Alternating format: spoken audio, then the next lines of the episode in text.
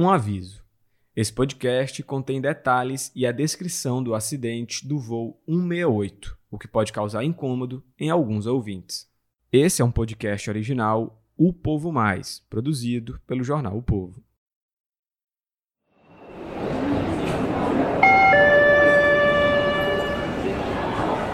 Atenção passageiros do voo 1429 com destino a Brasília. Embarque. Aquela primeira segunda-feira de junho de 1982 tinha tudo para ser apenas um dia de comemoração para uma série de empresários cearenses na capital paulista.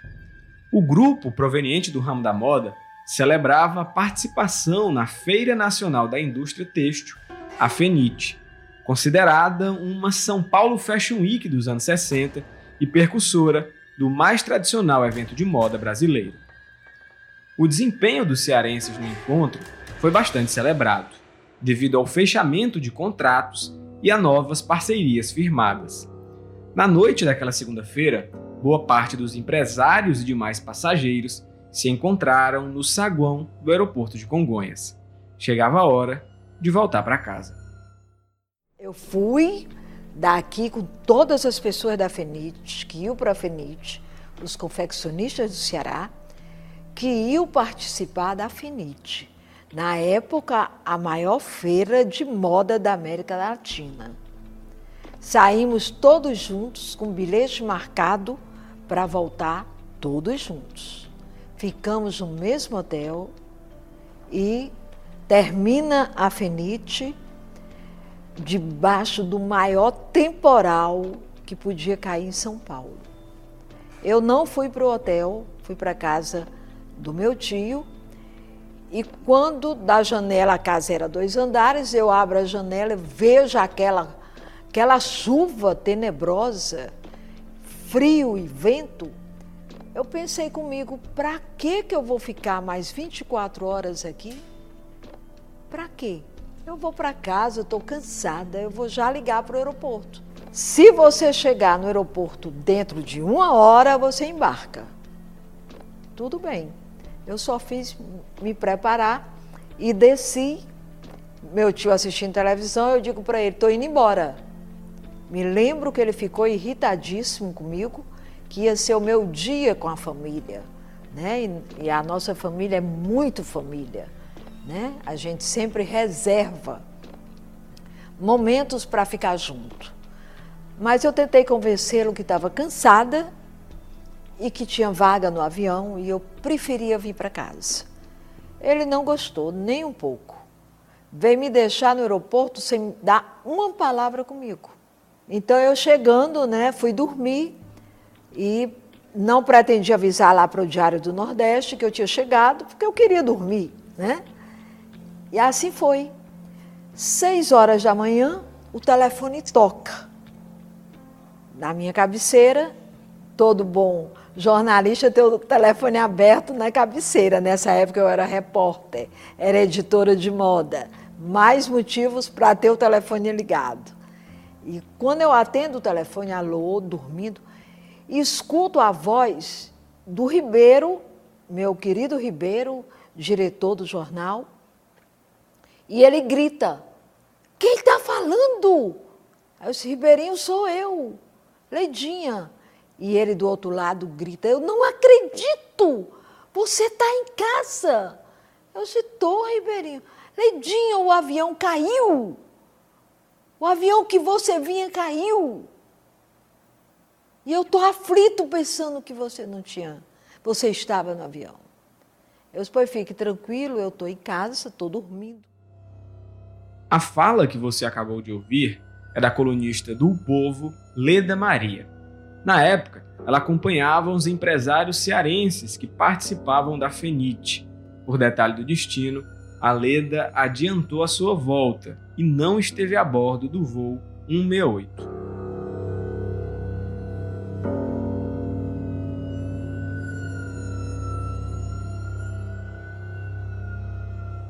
O caminho de volta naquela noite seria feito a bordo de um Boeing 727, uma imponente aeronave conhecida como Super 200, um dos principais aviões da frota da VASP naquela época.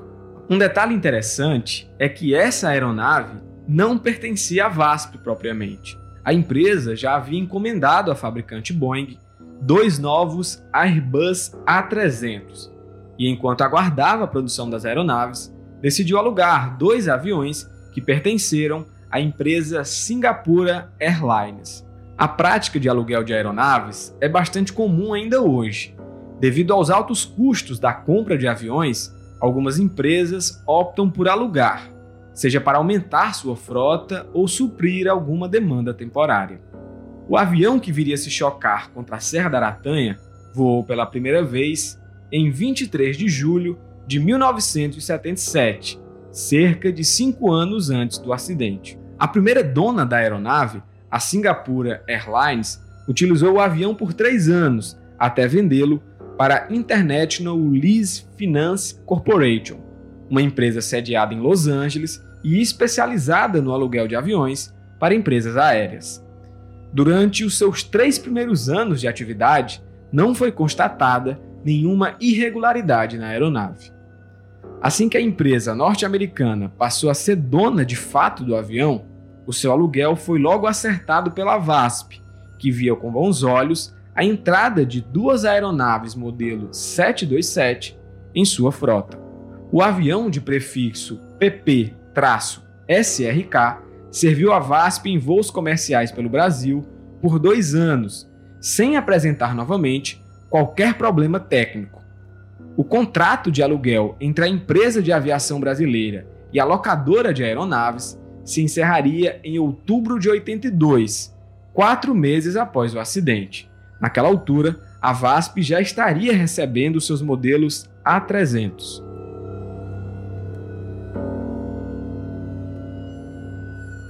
Ao todo, a aeronave já somava cinco anos de atuação em voos comerciais pelo Brasil e o mundo, até aquela segunda-feira. O Boeing 727 contava com o que havia de mais moderno na aviação para aquela época. Ao decolar de São Paulo às 21 horas e 53 minutos, ainda do dia 7 de junho, o avião partiu levando 54 passageiros e 9 tripulantes. No comando do cockpit, um piloto experiente, Fernando Antônio Vieira de Paiva, com 21 anos de serviços prestados à VASP.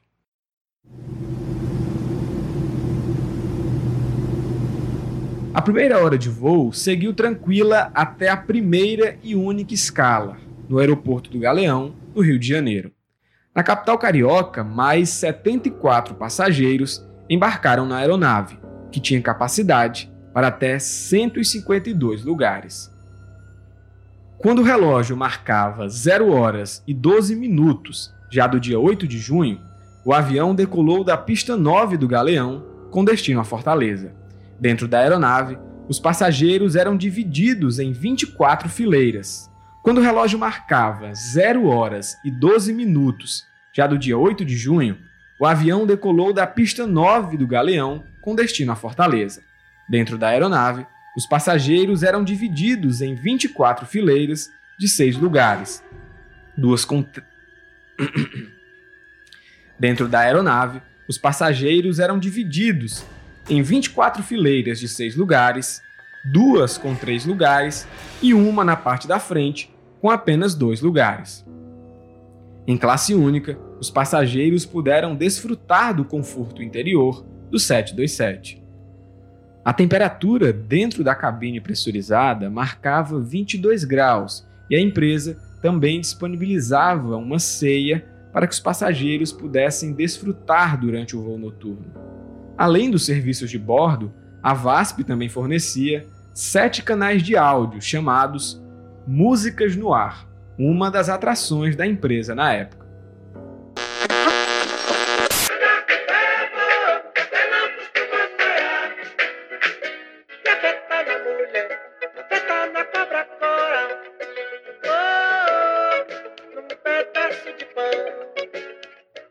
Antes de entrar no espaço aéreo cearense, o voo seguiu uma rota tranquila por onde sobrevoou as cidades de Belo Horizonte, em Minas Gerais, e Petrolina, em Pernambuco.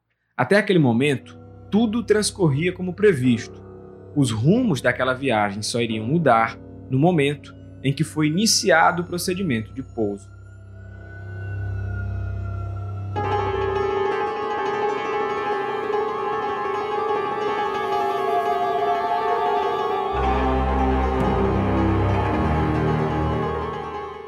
Conhecer os minutos finais daquele voo e como tudo aconteceu a partir do momento em que a aeronave iniciou o processo de pouso é essencial para entender toda essa história já contada até aqui.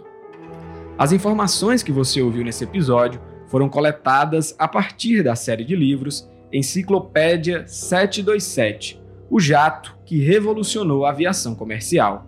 O autor da enciclopédia é o advogado, professor e escritor Sérgio Gonçalves. Sérgio é um apaixonado por aviação e em 1998 criou o portal 727 Data Center, que reúne diversas informações sobre o modelo do Boeing 727. Sérgio é um apaixonado por aviação e em 1998 criou o portal 727 Data Center, que reúne diversas informações sobre o modelo do Boeing 727. O Sérgio é o nosso convidado do quarto episódio do podcast Voo 168. Antes de bater um papo com ele, eu destaco aqui a colaboração e toda a atenção prestada pelo comandante Márcio Sobral, piloto de voos comerciais há mais de 30 anos. Sem ele, esse episódio não seria possível. As informações que você ouviu nesse episódio foram coletadas a partir da série de livros Enciclopédia 727, o jato que revolucionou a aviação comercial. O autor da enciclopédia é o advogado, professor e escritor Sérgio Gonçalves. Sérgio é um apaixonado por aviação e, em 1998, criou o portal 727 Data Center, que reúne diversas informações sobre o modelo do Boeing 727. Sérgio é o convidado do quarto episódio do podcast Voo 68. Antes de bater um papo com ele, eu destaco aqui a colaboração e toda a atenção prestada pelo comandante Márcio Sobral, piloto de voos comerciais há mais de 30 anos. Sem ele, esse episódio não seria possível. E dando início à nossa conversa, eu agradeço também a disponibilidade do Sérgio em participar desse episódio. Oi, Sérgio, tudo bem? É um prazer contar com a sua participação aqui. Olá, Diego, olá, os ouvintes, é um prazer participar com vocês, é, falando de um assunto tão importante, né, que marcou tantas pessoas, vai completar agora 40 anos e a gente não tem como esquecer. De acordo com as informações que você coletou ao longo do tempo e que também estão presentes no relatório oficial do acidente, aquele voo seguiu tranquilo até o momento de início do procedimento de pouso. Na visão técnica, como ocorreu aquele acidente? Bom, tecnicamente, é, o que acontece? O acidente do avião da VASP foi o que a gente chama de CFIT, que é o Controlled Flight into Terrain, ou seja, um voo controlado que de alguma maneira acaba se chocando contra o solo. Pode ser o chão propriamente dito, pode ser uma montanha, pode ser o mar, um lago. De qualquer maneira, a tripulação não percebeu o perigo que ela né, estava, a situação de risco em que a aeronave se encontrava e voou em direção ao, ao solo. Daquele caso ali, a Serra da Aratanha. É, o que acontece? É, o, o avião decolou de São Paulo, fez o voo absolutamente normal e, por ter iniciado o procedimento de descida antes do que era recomendado, tanto nas instruções de navegação quanto é, em toda a política da empresa, é, apesar de estar autorizado pelo controle de voo a fazê-lo também de maneira errada, o comandante acabou com a aeronave numa posição indevida muito antes. Né? Ele tinha que, ele teria que estar naquela altura onde ele se chocou com a Serra da Aratanha após ter passado aquele obstáculo e não onde ele estava quando sofreu o acidente. Conversar é, sobre, sobre, as possíveis causas desse acidente, né, um erro do piloto, mas também um erro da, da cabine que controla os voos. É, na sua visão, no que você pesquisou, quais foram as possíveis causas da colisão? Na verdade, eh, Diego, todo o acidente ocorre por uma conjunção de fatores. Infelizmente, não é um fator apenas isolado que leva à ocorrência de uma tragédia aérea, especialmente numa proporção como essa.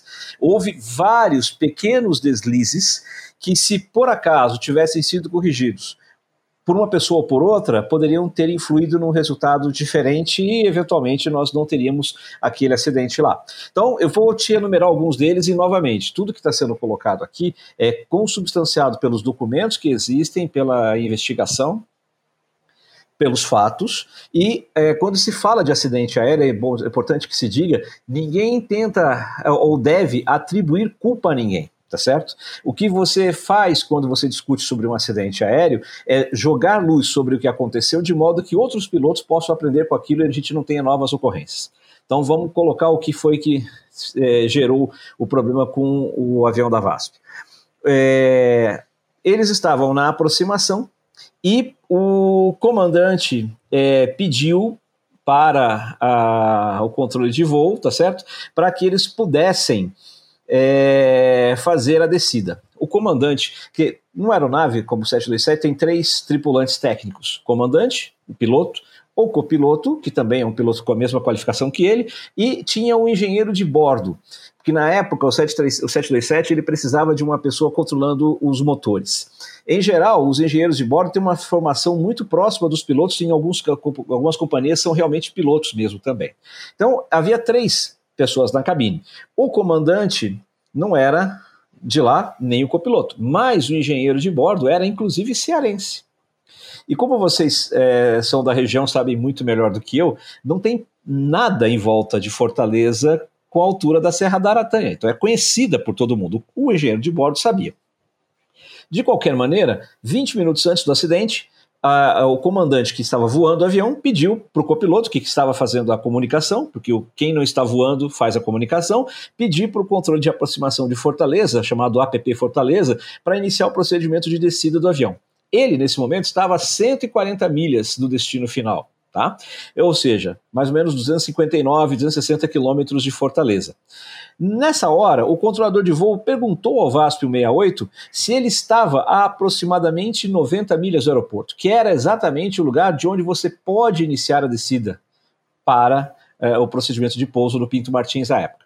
Repare, ele estava 60, eh, ele estava praticamente, vai, nesse momento, 50 milhas além do ponto. Ele estava muito antes do ponto. O controlador perguntou se ele estava a 90 milhas, o copiloto respondeu que estava a 140 milhas. E o procedimento, na época chamado STAR, o Standard Terminal Arrival Route, ele proibia o início da descida antes do ponto designado na carta de descida por instrumentos, que era 86 milhas de Fortaleza. Portanto, é, isso é que é inexplicável. O avião pediu para descer antes, o controlador falou: Você está a 90 milhas aproximadamente? Ele falou: Não, estou a 140. E o que fez o controle de voo? Autorizou o avião a deixar o voo, o nível 330, que é 33 mil pés, para vir para o nível 50, que é o nível a 1.500 metros de altura, né, daquela distância. Ou seja, ele tinha que reportar quando chegasse no nível de voo 100, que é aproximadamente 3.300 metros, e depois reportar quando chegasse no nível 50. Mas na distância que ele estava, entre ele e Fortaleza, fatalmente estaria a Serra da Aratanha. Então houve um erro da tripulação, né, que pediu a descida antecipada a, é, a pedido do comandante, e houve um erro, na minha opinião, também do controle de voo, que devia ter falado para ele: negativo, VASP 168, você está muito, muito distante do ponto de descida, chame novamente quando tiver a 90 milhas. Então, esse foi o principal erro e a principal causa. Agora, o que gerou isso, ninguém vai poder dizer. Justamente sobre isso, é, eu tive acesso a jornais da época e muito se discutia a atuação é, dos piloto, do piloto, do copiloto e do engenheiro que participava do voo também. É, no diálogo da caixa preta é possível ouvir né, que há um alerta sobre é, um, os morretes à frente, sobre a serra à frente, e é, era meio que ignorado aquele alerta que é feito. No, no histórico de um do, dos comissários do voo, a gente sabe que ele já teria se envolvido em algum problema por tentar, é, vamos dizer assim, não sei se você conhece essa história, por tentar tomar a frente do voo, né? E talvez por isso ele ficou inibido de ter feito o mesmo, já que ele conhecia a região tal. É, o que é que você sabe sobre essa história? O que é que você leu, você pesquisou sobre isso? Sim, vamos lá. Então, é, em primeiro lugar, é importante dizer, o comandante Vieira, que era o responsável pelo voo, ele era um dos pilotos mais capazes e mais é, como eu posso dizer, reconhecidos que tinha na VASP na época. Ele tinha aí mais de 15 mil horas de voo, entendeu? Era, chegou a ser chefe de equipamento na VASP, é, ele tinha 920 horas, quase mil horas de voo no 727-200, mas era um piloto muito bom, calmo, tinha tranquilidade, era uma pessoa muito, é, como eu posso dizer, muito respeitada no meio. O que se fala é que ele estava na época passando por problemas pessoais e que ele estava é, com muita atenção, porque havia, naquele momento, uma disputa salarial na VASP, é, e ele era uma das pessoas que até mesmo por ter tido ligação, ter sido chefe de equipamento, com uma ligação muito grande com a chefia, ele era um daqueles que não, não tomava parte desse movimento. Portanto, ele voava bastante. Aliás, diziam que ele estava voando excessivamente, o que depois se comprovou não era verdade. Né? Naquele mês, é, ele não, não tinha completado mais do que 25 horas de voo no total. Portanto, naquele mês ele não tinha chegado nem, nem perto da, da quantidade de horas de voo que ele podia, que seria o limite de 85 horas mês. É, então, não se sabe se tinha problemas pessoais também, não vem ao caso. É, tem muita gente que fala algumas coisas que não podem provar em relação a isso, mas o comandante Fernando é, Paiva era uma pessoa né, muito capaz. O copiloto é, era um rapaz mais novo, 28 anos, lá do Rio Grande do Sul. Ele tinha dois anos e meio como primeiro oficial, ou seja, copiloto no 727 da, da VASP, mas ele tinha aí mais de 3.300 horas de voo no avião. Ele era muito experiente no avião. Ele se chamava Carlos Roberto Duarte Barbosa. Ele, naquele momento, da, da, chegada do voo, ele e o engenheiro de bordo, que se chamava José Elimar de Freitas, que é, era natural aí de Nova Morada, no Ceará, também antigo de VASP, tinha estava lá voando na VASP desde 79, já tinha naquele momento aí muitas horas de Boeing 727. Segundo consta, os dois estavam é, cientes da, da situação, porque é, o, o, o, Freitas, que é o engenheiro de bordo, é do Ceará, conhecia a Aratanha, e o copiloto, o Barbosa, ele também estava ciente de que eles estavam descendo antes. E foi ele que perguntou ao comandante se o comandante estava ciente que tinha os morros aí na frente. Essa gravação que você tem acesso da caixa preta do avião, que diga-se de passagem não é preta, né, uma, uma caixa laranja que fica lá na cauda, mas essa, essa gravação que a gente tem, ela é editada é editada. As informações que eu tenho é que na, é, há um espaço ainda maior entre a, a pergunta e, e, e, a, e aquele alarme e depois o acidente, propriamente dito, e o comandante teria dito que na frente tinha uns morrotes de merda, ou seja, desculpa a expressão, mas é a frase textualmente dita pelo comandante, que eram uns morros pequenos que não interfeririam na rota do Boeing 727. Por que é que o copiloto não tomou a, a, o controle do avião? É isso que então chega no assunto explicando essa conjuntura inteira para você poder entender. Numa empresa, é, os comandantes e copilotos têm uma hierarquia. Isso existia muito nos anos 80. Hoje em dia, isso já é mais relaxado. Claro, você tem uma hierarquia entre comandante e copiloto, mas em questões de segurança, não existe mais isso. Eles têm, estão todos iguais. Mas essa situação demorou muito tempo e, e custou vários acidentes. Não só aqui no Brasil, nos Estados Unidos, na Europa, na, na Ásia, entendeu? Com companhias do porte Korean Airlines e tudo mais, que é, era assim: o comandante era um deus e o copiloto não ousava questionar aquilo. E como havia tido um pouso onde o copiloto havia discutido com um outro comandante VASP e havia é, é, tomado para si, entre aspas, o controle da aeronave, feito aquilo que ele achava que devia num pouso e tomou uma suspensão por causa disso, estava retornando à grade de voo naquele dia. Então, o copiloto, por isso, uh, estima-se, não tenha tido a coragem ou a, ou a, a, a atitude de, de ir a, a, contra a orientação de um comandante tão conceituado como Vieira, entendeu? E tomado para si aquilo lá. Talvez ele também estivesse acreditando que o Vieira estivesse senhor da situação pela experiência do, do comandante Fernando. A gente já discutiu aqui em alguns episódios que esse é um caso que desperta muita curiosidade, né? principalmente aqui no Ceará. E aí, quando a gente começa a recontar essa história, muito se fala, como a gente acabou de conversar, sobre os pilotos, sobre a queda, sobre as vítimas, é, mas também há uma curiosidade sobre a aeronave, né? Que inclusive é, nas visitas que a nossa equipe de produção fez para a realização do filme lá na Serra da Aratanha, ainda era possível encontrar algumas partes da aeronave lá.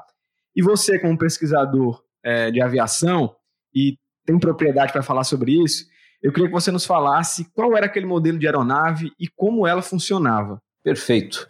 Boeing 727 é talvez um dos aviões mais importantes da, da aviação comercial, apesar de desconhecido nos dias de hoje.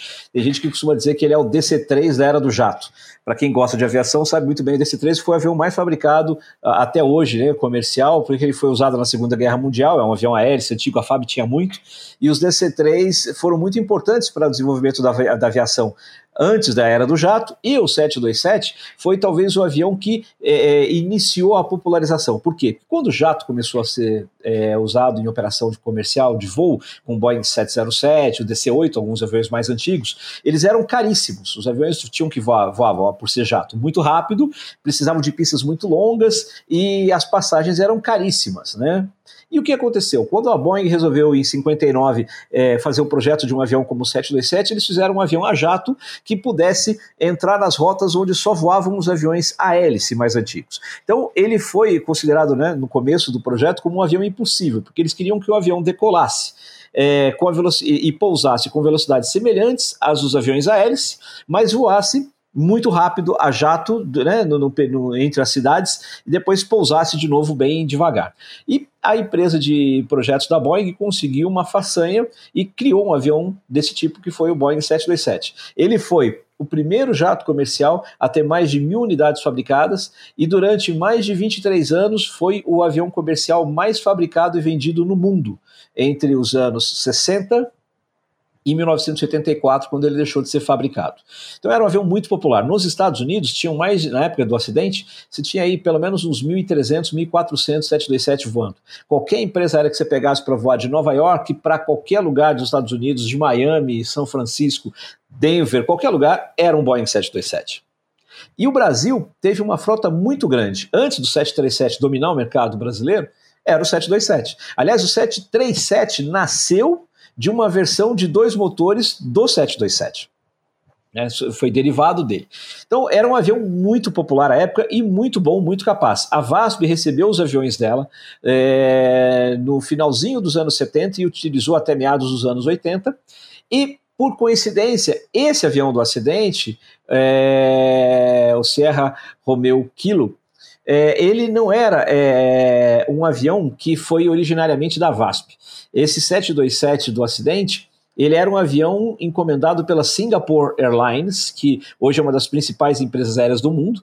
Ele foi encomendado pela Singapore, foi entregue para Singapore e voou durante menos de três anos na empresa. Foi o primeiro 727 recebido por eles, ficou menos de dois anos. E a VASP ela estava precisando de uma capacidade extra, então ela pegou e arrendou duas aeronaves, o PPSRK, que é esse, o Sierra Romeo Kilo, e o SMK, o Sierra Mike Kilo, dois aviões que vieram da Singapura para o Brasil, é, e fizeram, é, colocaram a pintura aqui, vieram com a pintura original e voaram aqui no Brasil. Eles estavam arrendados é, por pouco tempo, ele iria deixar a VASP três meses depois do acidente e infelizmente acabou aqui se acidentando. Mas era um avião excepcional. Para a época era econômico, confortável, rápido e muito seguro. Ele só tinha um problema. Se os, se, os, se os, tripulantes não prestassem atenção, ele tinha muita ocorrência do que a gente tem aí no acidente da VASP, o Cefit. Por quê? Porque ele vinha com uma velocidade muito alta, ele era muito rápido, em algumas horas ele chegava pré, próximo dos mil quilômetros por hora em voo. Então ele tinha de ser cuidadosamente é, manejado nos estágios finais de voo, onde ele iria reduzir a velocidade para pouso. Isso foi mais uma das situações que ajudou ali na, na, na ocorrência do acidente, porque ele vinha muito rápido. Sérgio, e qual a incidência de acidentes com esse tipo de modelo de aeronave que você conhece? Olha, é, essa é uma pergunta muito interessante que você está fazendo e eu vou te, te responder o seguinte: o 727 até hoje ele ainda é considerado um avião muito seguro. A aviação ela passou uma época, nos, especialmente nos anos 50 e início dos anos 60, até o final aí dos anos 60 mais ou menos, é, é, era uma situação na aviação que você tinha acidentes aéreos com muita frequência. Mas é, é, o que a gente chama de learning curve, né? É uma curva de aprendizado, entendeu? E aí, é, depois, isso foi se estabilizando e hoje em dia as taxas de acidentes são muito pequenas.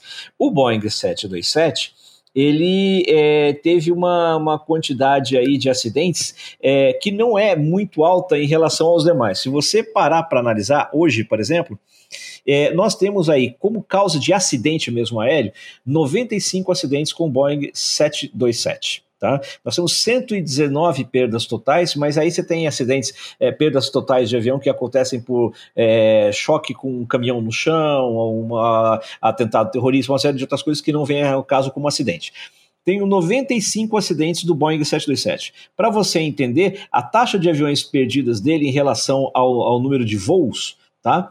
Por milhão de partida, dá para ele 0,73% de fatalidade. É, o Boeing 737 por exemplo, das séries 100 e 200, que eram equivalentes à época dele, tinha uma taxa de aeronaves perdidas por milhão de partidas é, de 1,80. Você tem aí, por exemplo, que se você somar a quantidade de voos e de aviões, por exemplo, apenas de um único Concorde coloca ele estatisticamente como um dos aviões mais inseguros do mundo, o que não é verdade. Mesma coisa pode se dizer do Max, mas o que é que pode se dizer é que o Boeing 727 era um avião bastante seguro, mas não aceitava erro das suas tripulações. Durante a pesquisa para esse episódio, é, a gente quis muito pesquisar sobre aviação comercial naquela época e o que mudou. A gente chegou a conversar com alguns pilotos, ouvir alguns depoimentos e alguns falavam que é, era um outro momento da aviação comercial. É um momento, talvez, que alguns comentavam que não gostariam nem de lembrar. É, eu gostaria de saber de você é, o que é que você sabe de como era a aviação brasileira comercial na época daquele acidente, mais precisamente assim nos anos 80, e o que mudou até hoje. Hoje em dia, realmente, você não, não pode comparar, não dá nem para comparar a aviação, não só a, brasileira, como a mundial mesmo, mas é, dos anos 80 para cá. É realmente um mundo completamente diferente e ainda bem. Por quê? É, como eu falei, a, a, curva de aprendizado, ela existe de fato, e além da curva de aprendizado, você tem também uma questão de tecnologia. É, mesmo hoje em dia, você ainda tem certos problemas. Uma vez eu estava fazendo um voo de Miami para São Paulo, pela United Airlines, na época em que a United tinha ainda, antes do, de, da, daquela do 11 de setembro, quando eles ainda permitiam que você ouvisse o áudio da, da de conversação da, da cabine com o controle de voo. Você podia ouvir isso num dos canais internos da aeronave. E a gente estava voando aqui para São Paulo, e, e, vindo de Miami, e quando a gente cruzou a, a Venezuela e entrou ali pela Amazônia, é, o United começou a chamar o centro de controle é, para poder dizer que ele estava em território brasileiro. Ele voou uma hora e meia, mais ou menos, chamando o centro, e não tinha é, o Centro Brasileiro de Controle, não sei se naquela época era Brasília ou era algum ali, mas e não teve resposta, entendeu? E eu estou falando isso começo dos anos 2000. Tá? Então, é assim, é, é, você tinha uma tecnologia que foi crescendo e, com isso, minimizando as possibilidades de acidente. O controle de voo naquela época era mais falho, porque você não tinha, por exemplo, o que você tem hoje, uma série de radares que conseguem entender é, onde o avião está e avisam o controlador: olha, ele está aqui nesse ponto. Porque naquela época ele tinha que acreditar no que a tripulação dizia para ele. Então, é, é, muitos acidentes, como por exemplo o 737 do Garcês que caiu aí na, na Amazônia, ah, por que, que caiu? Porque ele falava para o controle, eu estou na posição X, e o controle não tinha como saber se ele estava lá ou não. Então, hoje em dia, além das aeronaves serem mais modernas, nós temos um controle de voo melhor, né, uma condição mais segura de, de navegação e tudo mais. Então, a aviação hoje é muito melhor do que era naquela época. Só que esse acidente, propriamente dito, não pode ser colocado na conta nem da tecnologia da aeronave, nem na falha do radar, tá certo? É, e nenhuma deficiência da, da, da, da, aviação brasileira, talvez exceto a do controlador, que permitiu que ele descesse antes. E eu reforço isso porque esse assunto não foi mencionado no, no, no no relatório da, da, da, do CENIPA na época, mas ele de fato autorizou. Então, se o, se o comandante pedisse e ele não autorizasse, o acidente não teria acontecido. Então, aí você fala para mim, ah, mas se tivesse um radar, ele via que o avião estava na distância errada. Mas não, o avião disse para ele, eu estou a 140 milhas, o copiloto disse. Então, é, a aviação brasileira era menos segura? De fato era. A mundial era, também de fato era. Mas isso não explica esse acidente. É, em alguns relatos que a gente conseguiu colher de pilotos, é, eles falaram sobre como a VASP lidou com esse acidente. Né? Alguns apontaram que foi um divisor de águas, tanto para a empresa, como você mesmo falou, que é um, um aprendizado né? A aviação é um aprendizado. E alguns apontaram que tanto para a empresa como para a aviação brasileira, aquele acidente foi um divisor de águas. Né? Muita coisa mudou a partir dali. É, de acordo com o que você leu, com o que você pesquisou, como a empresa lidou com aquele acidente? É, na realidade, todo acidente realmente ensina muito é, a comunidade aeronáutica como um todo e, obviamente, ensina também as empresas, porque você tem uma, além do fator de perdas de vidas humanas, o que é irreparável e, e fica uma mágoa muito grande. É, fazendo aqui um parênteses, é, teve um acidente com um 727, são só dois acidentes com 727 no Brasil, em 1980, um da Transbrasil em Florianópolis, e o comandante Omar Fontana, que era o presidente da Transbrasil, até o dia da morte dele, mais de 20 anos depois, não havia esquecido de toda vez que ele se encontrava com pessoas que estavam com ele à época, trabalhavam com ele, ele falava daquele acidente. Então, marca muito isso as pessoas. Mas do ponto de vista técnico operacional, um acidente, ele realmente é utilizado pela empresa como algo para que ela possa rever todos os seus controles para que ela possa realmente fazer com que alguma coisa mude. A VASP, à época, tinha alguns problemas graves. Por exemplo, um Boeing 737 da VASP que sofreu um acidente no pouso em Brasília e foi descobrir que o comandante não estava passando bem. E esse comandante, antes de sair de São Paulo, falou com a coordenação que ele não estava se sentindo bem, que ele queria que fosse trocado da escala. A coordenação falou que era para ele tomar um analgésico e fazer o voo. E ele bateu com o avião na pista em Brasília. É, se não me engano, morreram duas pessoas nesse acidente. Então, é, há algumas situações onde as empresas também pecam com as suas estruturas internas e tudo mais, e obviamente que elas usam isso para é, rever. A VASP era uma empresa com um bom histórico de, de segurança, ela teve algumas ocorrências com o 737, por exemplo, mas com o Boeing 727, ela só teve esse único acidente. Operou os Airbus A300 aqui no Brasil, também não teve acidente. Então, a VASP, obviamente, soube tirar as lições corretas desse acidente e avançar em termos de segurança e operações. É, fatalidades acontecem. Sérgio, a gente vai chegando ao fim da nossa conversa, só que antes a gente precisa citar um ponto interessante e muito importante dessa discussão. É, a partir do, do, envio que você me fez, eu tive acesso né, ao relatório final do acidente do CENIPA. É, algumas informações elas não foram colocadas aqui durante a primeira parte do podcast, justamente para a gente ter o seu comentário sobre esse relatório final, né? Como o caso oficialmente foi relatado. O que é que você pode nos falar sobre esse relatório final? O que é que ficou explicado naquele documento? Pois é, então, o que acontece? É, relatórios de acidente, é, se você analisar, e aqui não vai nenhuma crítica, tá? Nós vivíamos a época uma ditadura militar, então, obviamente, a estrutura de controle de tráfego aéreo era uma estrutura militar, e qualquer é, instituição ainda mais militar, tem uma dificuldade muito grande de fazer autocríticas. É, nos Estados Unidos, por exemplo, é, a, os órgãos de, o órgão de investigação de acidentes ele é completamente independente, tanto do, do, órgão que controla a aviação, quanto da Força Aérea Americana e tudo mais. E aqui no Brasil tinha assim, uma simbiose muito grande. Hoje em dia isso está tá, tá bem melhor.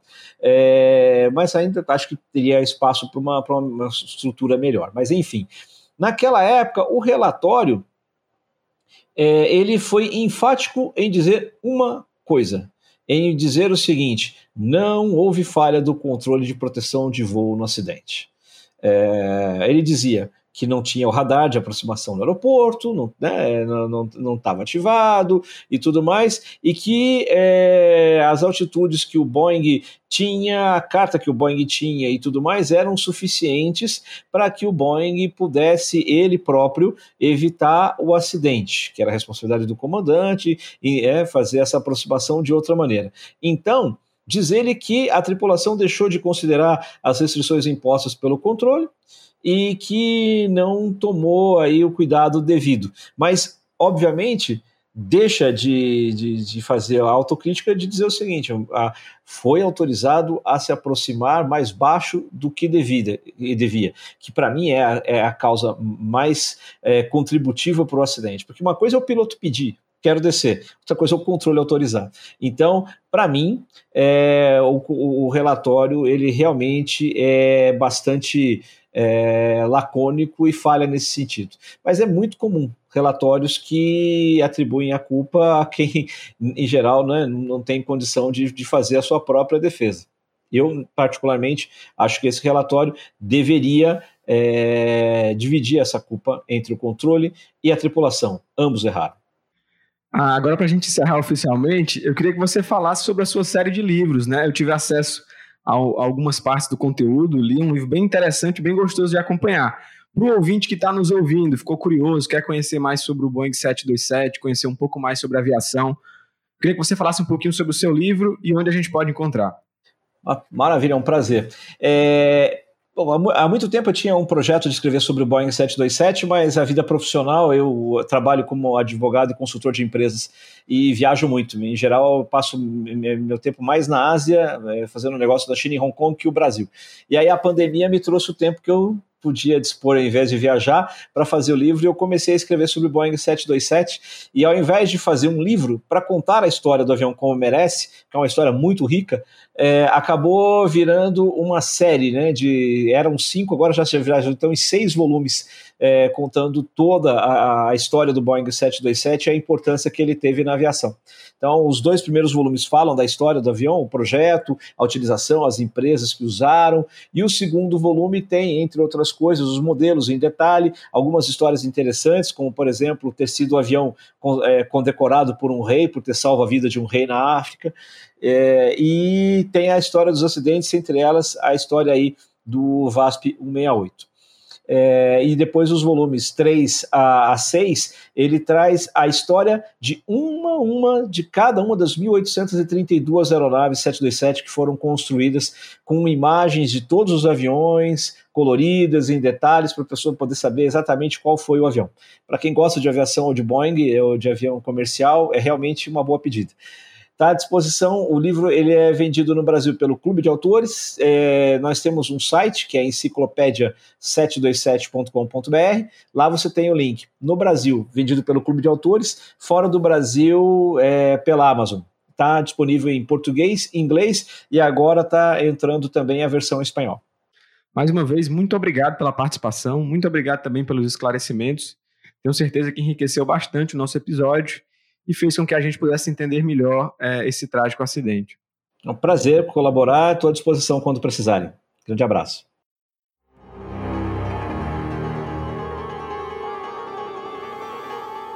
O quarto episódio do podcast Voo 168 vai ficando por aqui.